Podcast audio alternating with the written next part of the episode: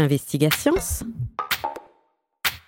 pour les oreilles ouvertes. Bonjour et bienvenue dans ce 13e épisode d'Investigations, le podcast 100% science qui invite des chercheurs à explorer un sujet à travers un débat. Et aujourd'hui, je vais vous proposer et proposer à nos invités d'analyser le concept de confiance pour comprendre pourquoi on en parle quand on évoque les algorithmes si présents aujourd'hui dans nos vies. Si on regarde euh, les sondages réalisés en la matière auprès du grand public, et ils sont très nombreux, on s'aperçoit globalement qu'au fil des ans, nous évoluons vers davantage de confiance dans l'intelligence artificielle, avec globalement 60 à 70% des personnes qui déclarent faire confiance à l'IA. Toutefois, la part euh, des répondants qui déclarent ne pas faire confiance à l'intelligence artificielle résiste, puisqu'elle se situe toujours autour de 20 et 30%. Les raisons la crainte d'utilisation malveillante de cette technologie, la peur que les robots ne viennent détruire des emplois ou encore les risques évoqués en matière de sécurité privée ou de protection des données. Je m'appelle Valérie Ravinet et vous écoutez Investigations,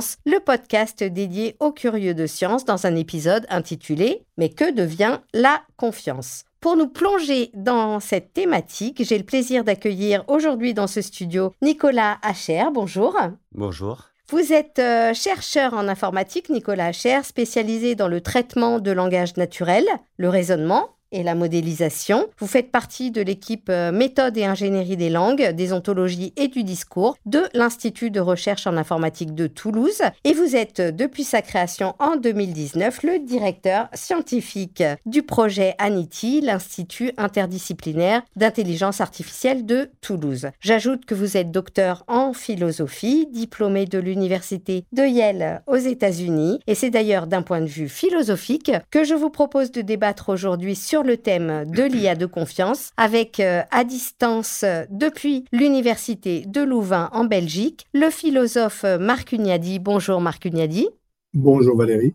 Marc Ugnadi, vous êtes euh, professeur de philosophie sociale, morale et politique à l'Université catholique euh, de Louvain, mais aussi associé à l'Institut des mines euh, télécom de Paris. Vous vous intéressez entre autres à la philosophie de la technique et faites partie du centre de recherche consacré à l'interface entre robotique et médecine, Louvain Bionics. On vous doit un certain nombre d'ouvrages dans lesquels vous analysez l'emprise des nouvelles technologies sur nos sociétés. Le dernier en date s'intitule au début est la confiance, où vous développez une théorie autour de ce concept. Vous avez très récemment publié une tribune dans Libération intitulée Le grand soir des robots quand nous ne serons plus humains. On parle de confiance et finalement on a tous le sentiment de comprendre ce dont il s'agit, mais le sait-on vraiment? Alors une première question à chacun d'entre vous, c'est quoi la confiance? Marc Ugnadi, on commence avec vous. Eh bien, écoutez, c'est une euh, très bonne question, mais évidemment, c'est une question très difficile. En fait, j'ai été très surpris pendant mes travaux, consacrés depuis de nombreuses années à la confiance, de voir qu'en réalité, ce concept était absolument central.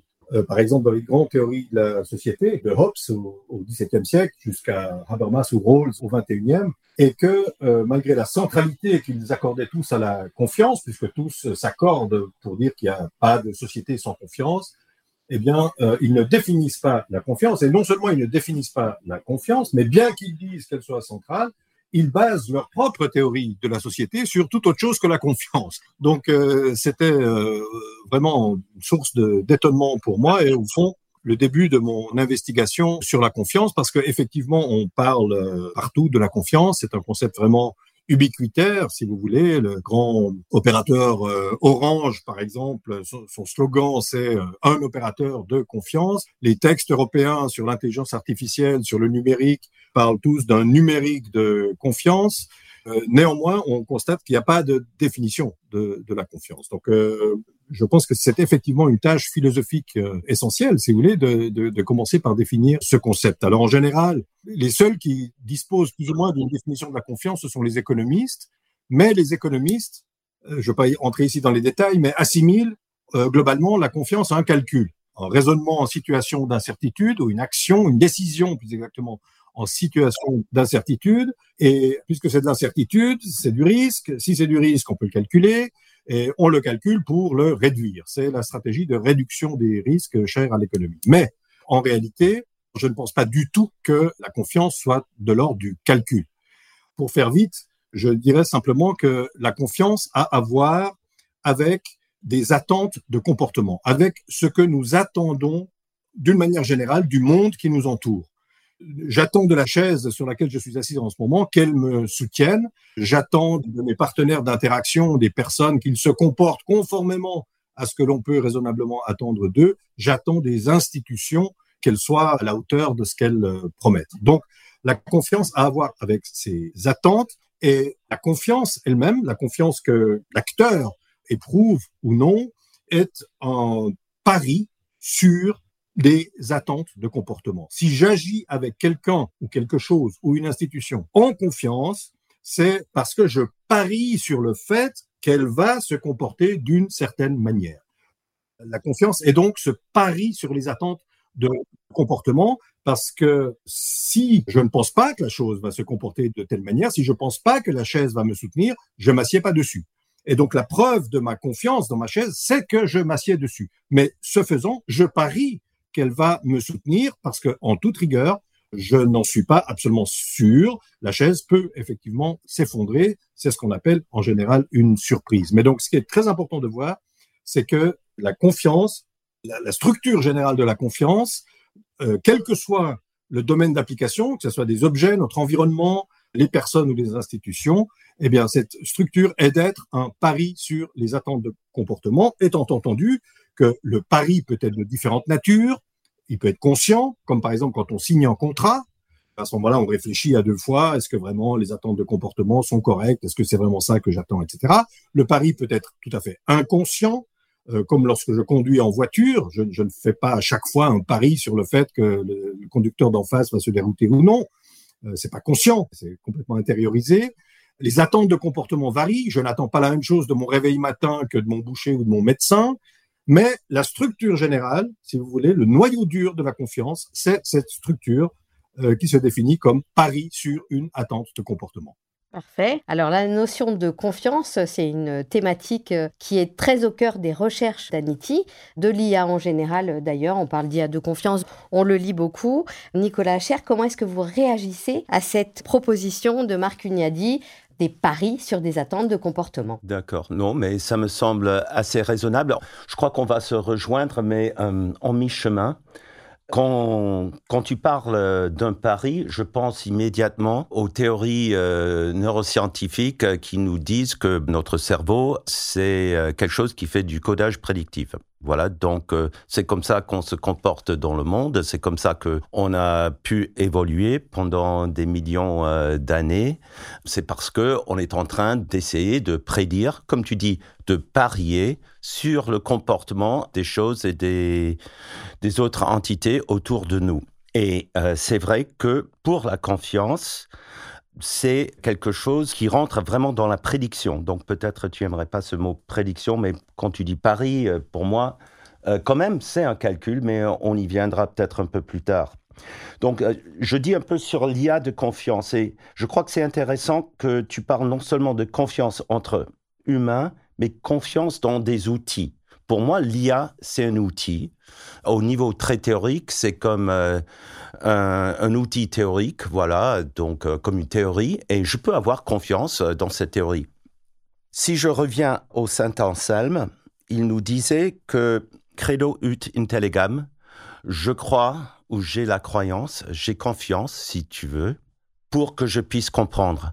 Moi, je crois que c'est à l'inverse, et je crois que tu, es d'accord aussi, que nous devons comprendre pour avoir de la confiance. Donc ça, c'est à la base, et c'est quelque chose qui est très proche, très important pour les partenaires industriels dans Anity. Pourquoi? Parce que nos partenaires industriels ne sont pas comme les GAFAM où on utilise euh, de l'IA souvent pour bluffer. Voilà, vous avez peut-être euh, joué avec euh, ChatGPT.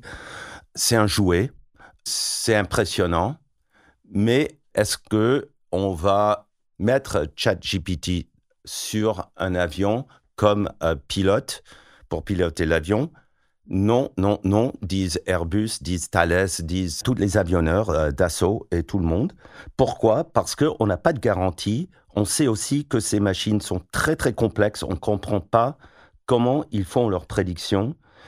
Et donc, il y a vraiment un manque de confiance sur les grands systèmes et surtout les architectures dites euh, les modèles généraux où on croit capter l'intelligence générale humaine par ces gros modèles langagiers euh, comme ChatGPT ou le grand BERT, euh, le grand Roberta, des voilà Switch, des bon, il y en a maintenant plein de machines avec des milliers de milliards de hyperparamètres à régler pour avoir un bon comportement. Et c'est là où on a un manque de confiance. Alors, vous avez dit beaucoup de choses en préambule euh, de cette émission, euh, tous les deux, et un certain nombre de thématiques que je vous propose euh, d'approfondir. Et notamment, ce que je retiens, Nicolas Cher, de vos premiers propos, c'est que finalement, on distingue aussi, selon les usages, l'importance de la notion de confiance d'une part, de euh, l'IA euh, et de ses applications euh, en particulier.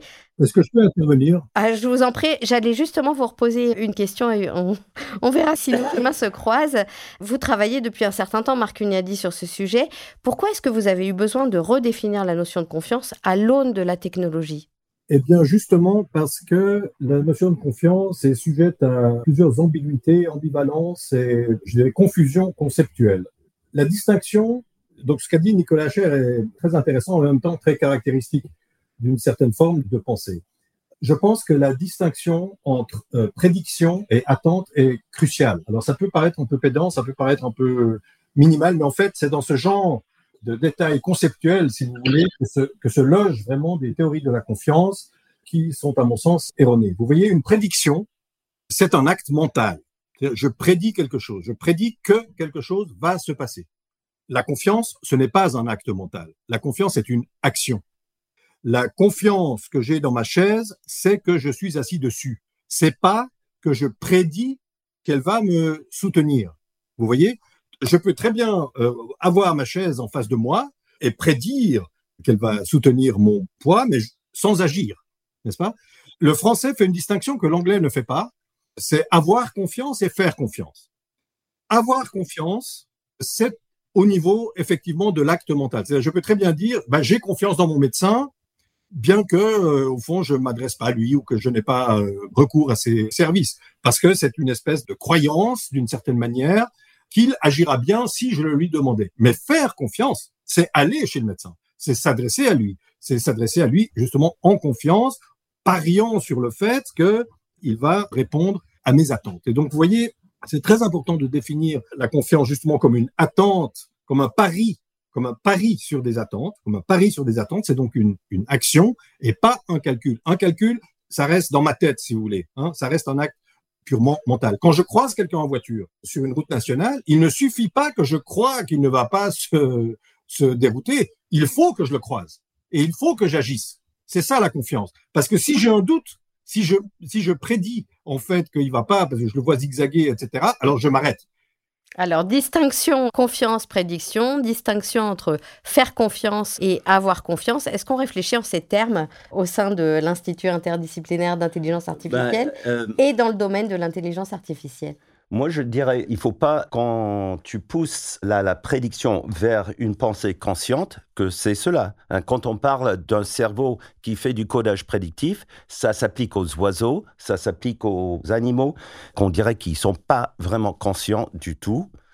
Et donc, euh, c'est un comportement neuronal qui est, oui, euh, au fond, et qui, on peut montrer, a des conséquences immédiates sur l'action. Donc, quand tu conduis, ta voiture, tu es en train de quand même de faire du processing sur des informations visuelles, des informations peut-être auditoires, et tu réagis en conséquence. C'est pas conscient, mais tu es quand même en train de faire des prédictions pour que tu puisses agir et sauver ta vie. Et c'est ça qu'on a appris à faire euh, il y a des millions d'années. Alors, comme quoi, hein, cette notion de confiance, elle a évolué euh, au fil du temps. Je vous repose la question, Marc Ugnadi. Pourquoi avoir finalement réfléchi à l'évolution de cette notion de confiance euh, à l'aune de la technologie? Pourquoi est-ce que vous avez fait le lien entre les deux? Alors, ça, c'est une vaste question. Je vais essayer de répondre de manière très synthétique. Le grand mouvement auquel on assiste aujourd'hui, qui est vraiment un mouvement anthropologiquement extrêmement signifiant, significatif, c'est que d'une manière générale, nous sommes en position d'obéir de plus en plus à des machines. Et ça, c'est la première fois dans l'histoire de l'humanité que ça se passe à ce degré. Donc il y a un véritable seuil que nous franchissons là, que nous sommes en train de franchir. C'est-à-dire que notre accès au monde, monde des choses, monde des personnes, monde des institutions, est de plus en plus médiatisé par la technique, en l'occurrence le numérique, qui envahit tous ces domaines de l'existence. Ça veut dire que pour avoir accès à ceci ou à cela, un bien, un service, je dois passer par le numérique. D'accord? Donc ça, c'est en fait déjà qui est anthropologiquement extrêmement significatif. Et le rapport avec la confiance, c'est que justement, je pense que la confiance, contrairement à ce que disent les économistes, la confiance n'est pas un rapport au risque, mais la confiance est un rapport au monde. C'est-à-dire que nous sommes effectivement, et bon, Nicolas l'a dit dans ces termes, moi je n'utiliserai pas ce vocabulaire ou cette grammaire-là, mais effectivement, nous sommes en rapport avec le monde, depuis, depuis toujours évidemment, et euh, moi je décris ce rapport au monde comme étant fondamentalement un rapport de confiance, parce que on ne pourrait rien faire, mais rien, si on ne pouvait s'attendre à ce que les choses se comportent d'une certaine manière autour de nous.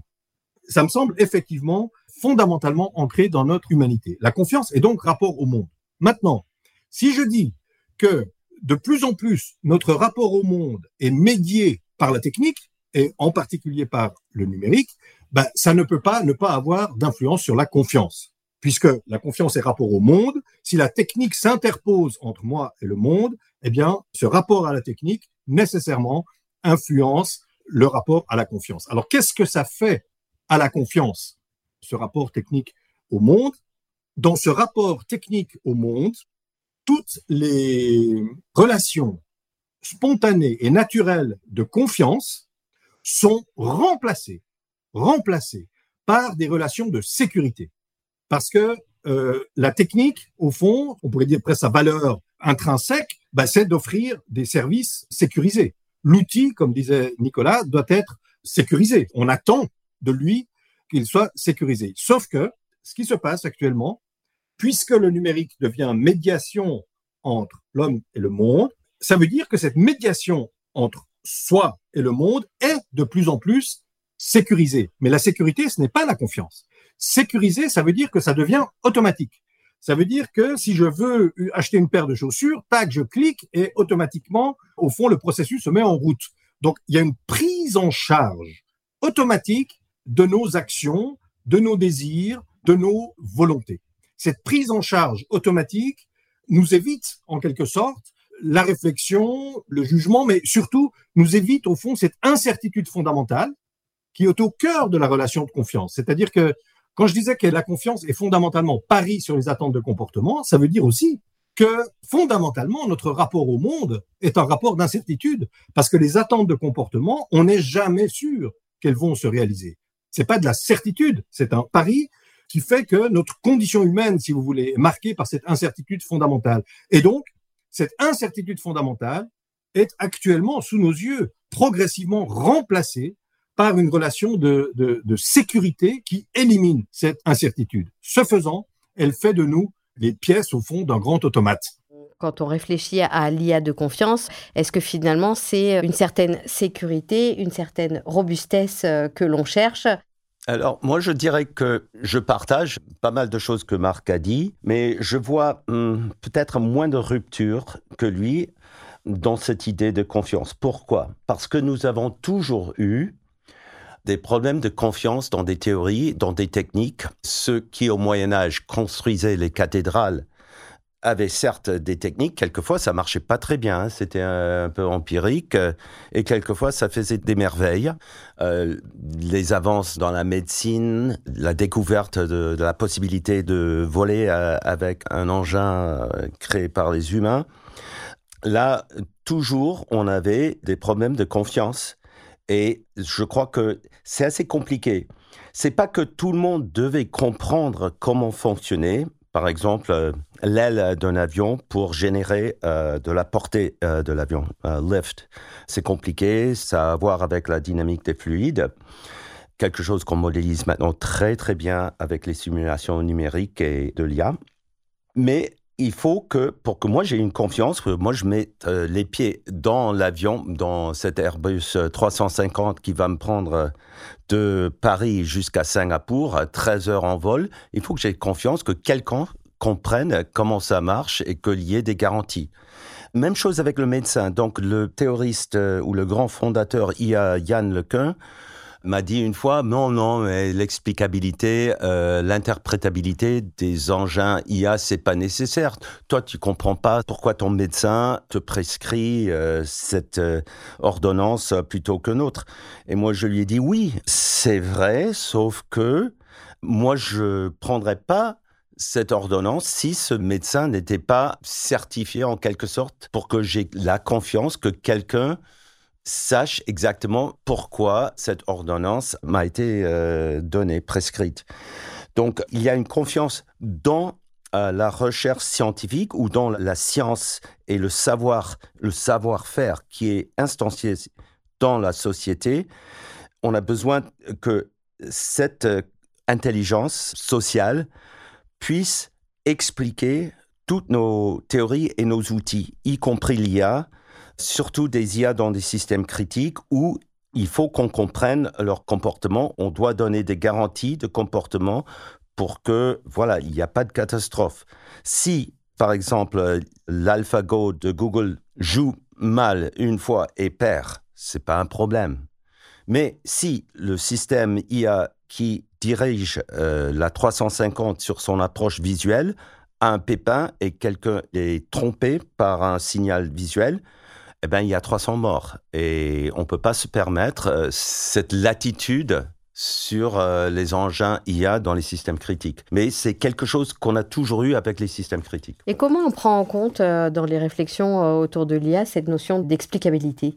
Qu'est-ce qu'on fait pour rendre l'IA explicable? Bon, c'est un grand défi, surtout euh, dans le langage naturel, parce que c'est là où les gros modèles sont les plus performants. Bon, ça arrive aussi dans les systèmes de reconnaissance d'objets euh, par ordinateur. Alors, l'idée d'explication, ça remonte très très loin dans la philosophie grecque. Euh, Aristote avait ses aitia, ses causes explicatives, déjà dans les métaphysiques.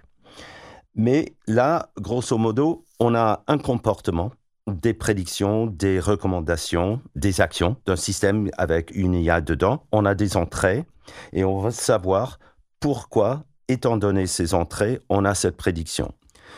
Il y a la prédiction, c'est ce qu'on dit, c'est ce qui est à expliquer, donc c'est l'explicandum en latin.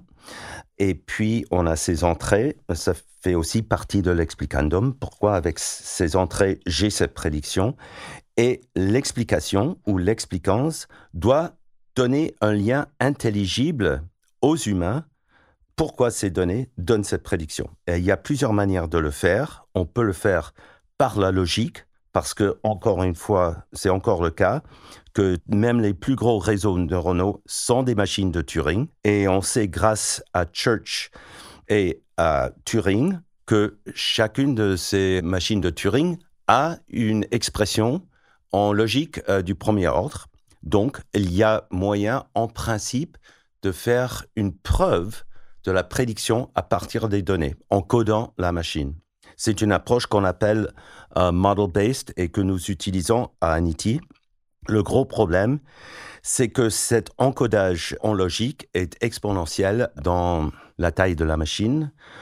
Donc, on ne peut pas l'utiliser sur des gros réseaux. Donc il faut les approximer et c'est là où il y a le danger parce que si on fait les approximations euh, de la grosse machine par une machine plus simple qu'on peut expliquer et l'approximation n'est pas bonne, on peut être induit en erreur.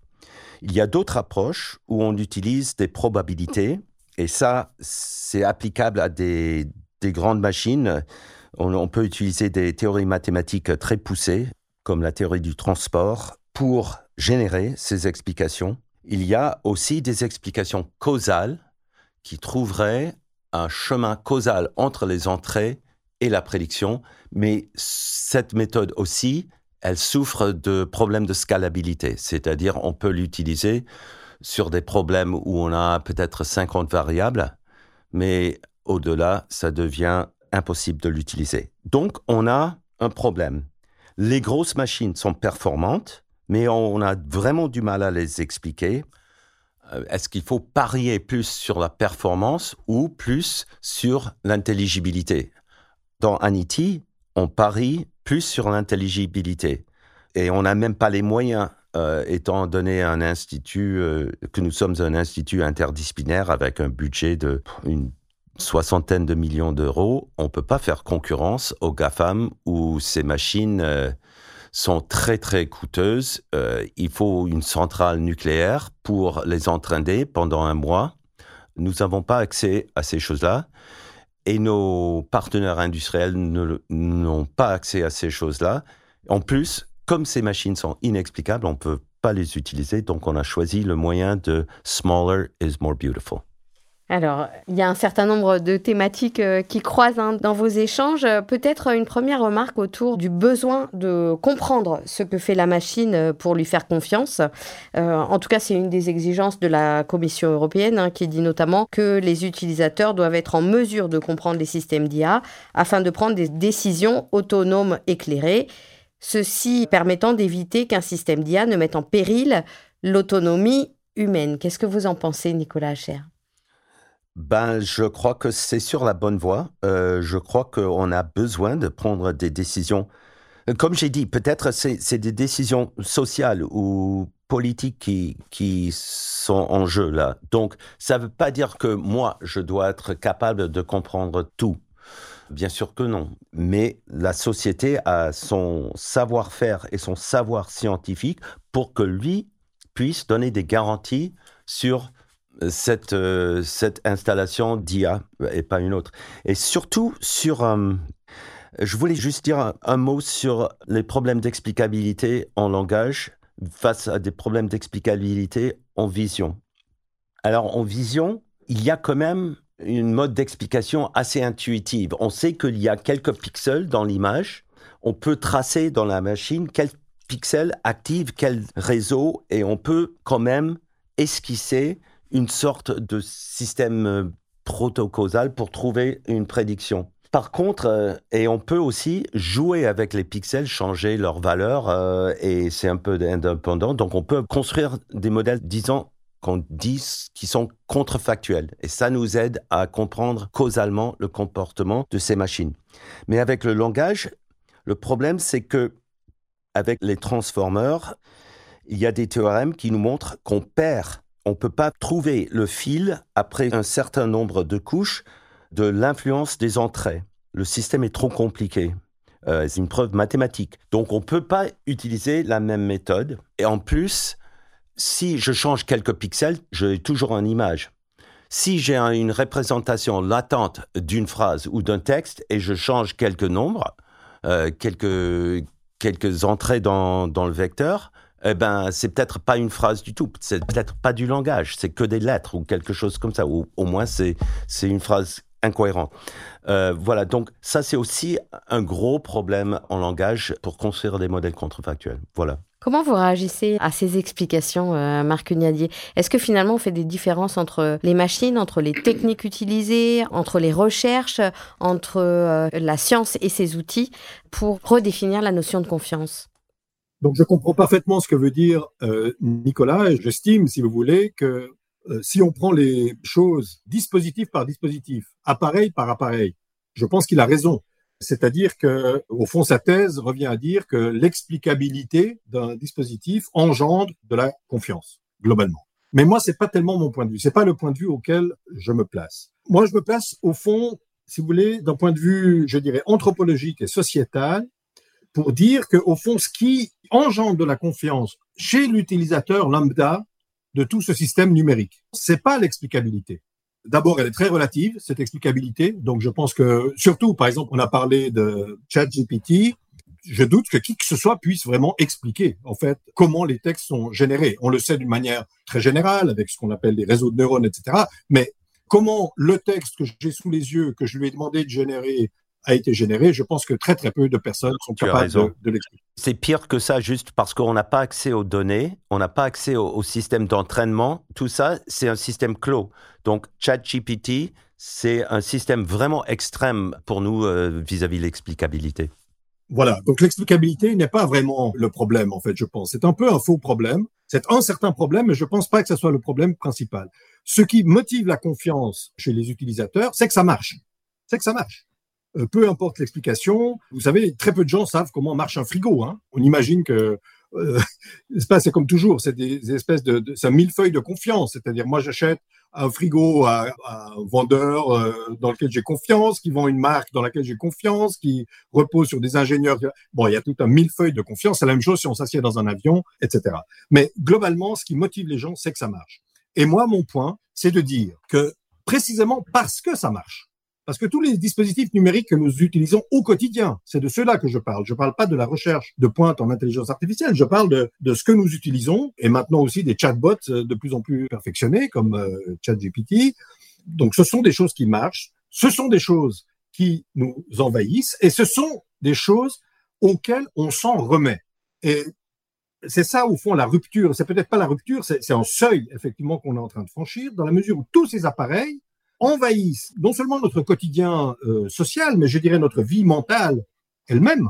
Ça a une influence sur notre vie mentale, sur ce qu'en philosophie on appelle la vie de l'esprit, parce que ça instaure un certain type de rapport au monde. C'est ça mon problème. C'est ça le, le, niveau auquel je me situe, et c'est sur ce point que je diagnostique, si vous voulez, un changement sociétal et anthropologique majeur. C'est-à-dire que, pour le dire là aussi de manière synthétique, ce qui se passe, c'est que l'utilisateur lambda, désormais, attend du système, du système numérique, du système technique, qu'il satisfasse ses désirs et ses volontés. Et ces désirs et ces volontés sont effectivement pris en charge par le système qui les exécute automatiquement. Voilà. C'est ça, à mon avis, la portée anthropologique euh, majeure. Et c'est là que je dis que dans notre rapport au monde, la confiance est, au fond, contournée. Je vais vous donner un exemple très simple c'est les blockchains. C'est pas très simple d'un point de vue technique, évidemment, mais c'est un exemple parlant. Tout le monde connaît, je pense, les bitcoins, le fait que ça repose sur une blockchain. En fait, c'est très intéressant de voir que, à l'origine, ceux qui ont conçu la blockchain ont explicitement dit qu'ils voulaient éviter désormais d'avoir recours il voulait éviter désormais d'avoir recours à la confiance, parce que dans la, avec une monnaie habituelle, il faut avoir confiance dans la banque centrale, il faut avoir confiance euh, dans euh, ses partenaires commerciaux, euh, etc. A tout un réseau de confiance qui, pour l'économiste, est une incertitude qui est coûteuse. Il faut éliminer cette incertitude. On a fabriqué donc des blockchains qui, en fait, remplacent la confiance. Vous voyez? Donc, une fois qu'on a fait confiance à la blockchain, ça c'est le premier pas qu'il faut faire. J'adhère à une blockchain j'adhère au Bitcoin, si vous voulez, au système du Bitcoin, à partir de ce moment-là, tout est pris en charge automatiquement. Eh bien, cette, élimination de la confiance, c'est ça, ça élimine la confiance. Cette élimination de la confiance au profit de la sécurité se généralise, puisque le numérique se généralise à toutes nos interactions avec le monde, les personnes et les institutions. Vous voyez, c'est dans ce sens que je dis que ça dessine l'horizon, au fond, d'une société automatique où l'utilisateur simplement attendra du système qu'il exécute purement et simplement ses désirs. On devient, chacun devient le fonctionnaire de lui-même. Un autre des composants de la confiance, c'est l'acceptation, et c'est ce que vous soulignez en décrivant euh, l'exemple des blockchains et des bitcoins, c'est que finalement on a accepté la manière dont cette euh, technologie euh, fonctionne. Finalement, quel lien fait-on entre confiance et acceptabilité, Nicolas Cher? Je crois que le bitcoin, c'est un exemple intéressant parce que si, et on voit les dangers quand on ne prend pas en compte justement les systèmes de sécurité. Vous voyez qu'est-ce qui s'est arrivé avec FTH Ben, il y a, y a des gens qui ont perdu tout leur, euh, tout leur argent, euh, l'argent pour la retraite, euh, voilà. Et M. Bankston, là, il est maintenant en tôle pour fraude fiscale. Parce que c'était un système, voilà, sans contrainte, sans, voilà, où les gens n'ont pas pris la peine de regarder ces garanties. Je suis d'accord avec toi que oui, l'utilisateur lambda, comme j'ai dit, moi je comprends pas pourquoi mon médecin me donne cette prescription au lieu d'une autre. Mais j'ai confiance dans le médecin parce que il y a un système social autour qui donne cette explicabilité. Et même chose pour l'avion et tout ça, c'est comme ça. Donc c'est pas au niveau individuel, c'est vraiment au niveau scientifique et communal que je parle de cette explicabilité intrinsèque de, l'outil. Et c'est ça qu'on n'a pas avec les gros modèles, même au niveau euh, pointe de l'IA, euh, niveau social, quoi. On n'a pas ça. Et c'est là où je crie l'alarme, parce que si on commence à accepter ces choses-là, parce que, comme tu dis, elles marchent, oui, GPT, euh, ChatGPT, ça marche, c'est amusant, quoi. Mais maintenant, tu, le, tu le mets, euh, tu commences, tu dis, ben, il est tellement bien qu'on va le mettre en charge de trouver des profs ou des fonctionnaires ou des gens, des pilotes et des choses comme ça. Et tout d'un coup, comme tu sais que ça marche pas, eh ben, c'est peut-être comme le Bitcoin, ça a l'air d'aller très bien et tout d'un coup, tu as un pilote comme dans German Wings euh, qui est zinzin et il dit, ah ben, ce serait super que si on écrasait cet avion dans la montagne. Parce que GPT-3 n'a pas de...